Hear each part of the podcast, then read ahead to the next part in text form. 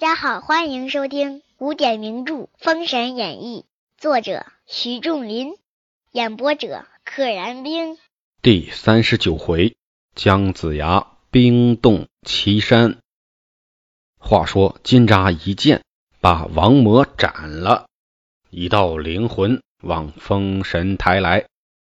广法天尊收了此宝，命金吒把子牙背负上山。将丹药灌入子牙口内，不一时，子牙醒回。子牙醒了，又活回来了。开天珠啊，既能伤了子牙的命，也能救了子牙的命。天尊命金吒，你同师叔下山协助西土。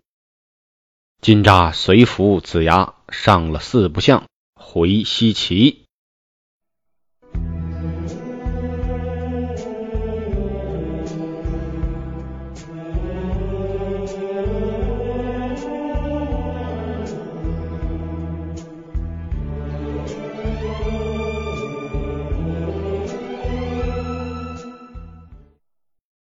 且说杨森见王魔至晚不归，忙忙袖里一算，哎，看自己的兄弟王魔这么晚了，怎么还不来呢？赶紧在袖子里算了算，大叫一声：“可惜千年道行，一旦死于五龙山。”一旦之前就说过了，一招突然一天死在了五龙山。三位道人怒发冲冠，一夜不安。非常生气，次日上计，城下诺战，又来讨敌骂阵了。子牙上计开城，三计齐出来战，金吒、哪吒迎上前去，五人交兵，大战一场。姜子牙带着李金吒和李哪吒出来了，金吒、哪吒上场一战，对面是三个人。子牙将打神鞭丢起空中，只听雷鸣火电，正中高有钱顶上，死于非命，一魂已入封神台去了。高有钱被打神鞭打在了脑袋顶天灵盖，直接死了，魂魄直接飞到了封神台。杨森见道兄已亡，吼一声来奔子牙。不妨被金吒一剑挥为两段，一道灵魂也往封神台去了。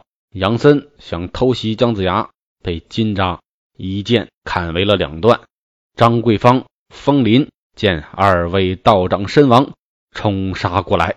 只听西岐城里一声炮响，走出一员小将，乃黄飞虎第四子黄天祥。黄天祥岁数最小。刚七八岁的样子，天祥走马杀到军前，一枪把风林挑下马来，一魂也往封神台去了。风林的出场非常的可以用惊艳或者说精彩，但死的时候呢有点憋屈，被一个小孩一枪捅死了。张桂芳料不能取胜，败进行营，忙修告急文书。开关星夜尽朝歌。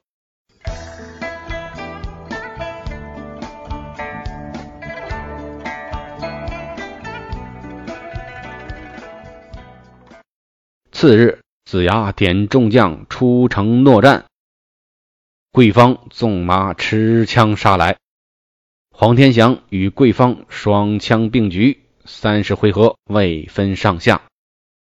黄天祥。之前从来没有过表现，这一战一战成名。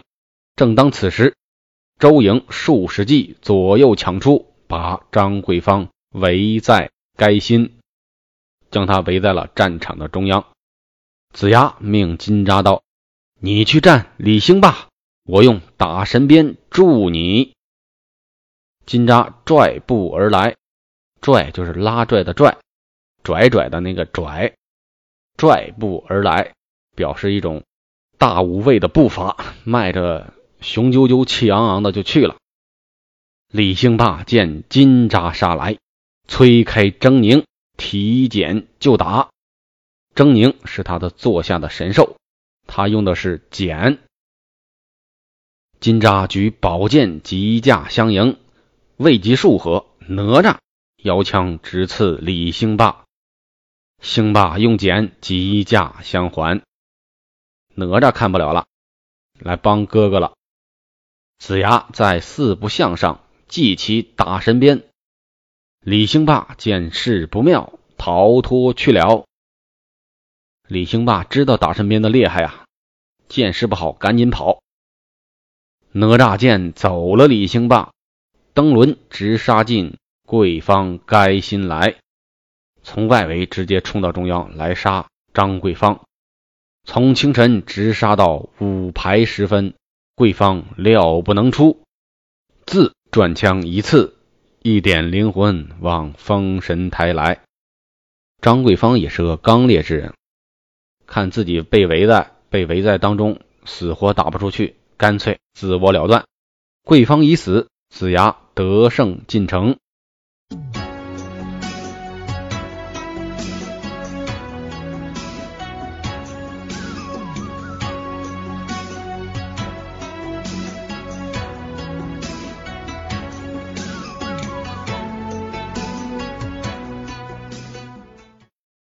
且说李兴霸逃脱冲围，慌忙急走，飘然落在一山。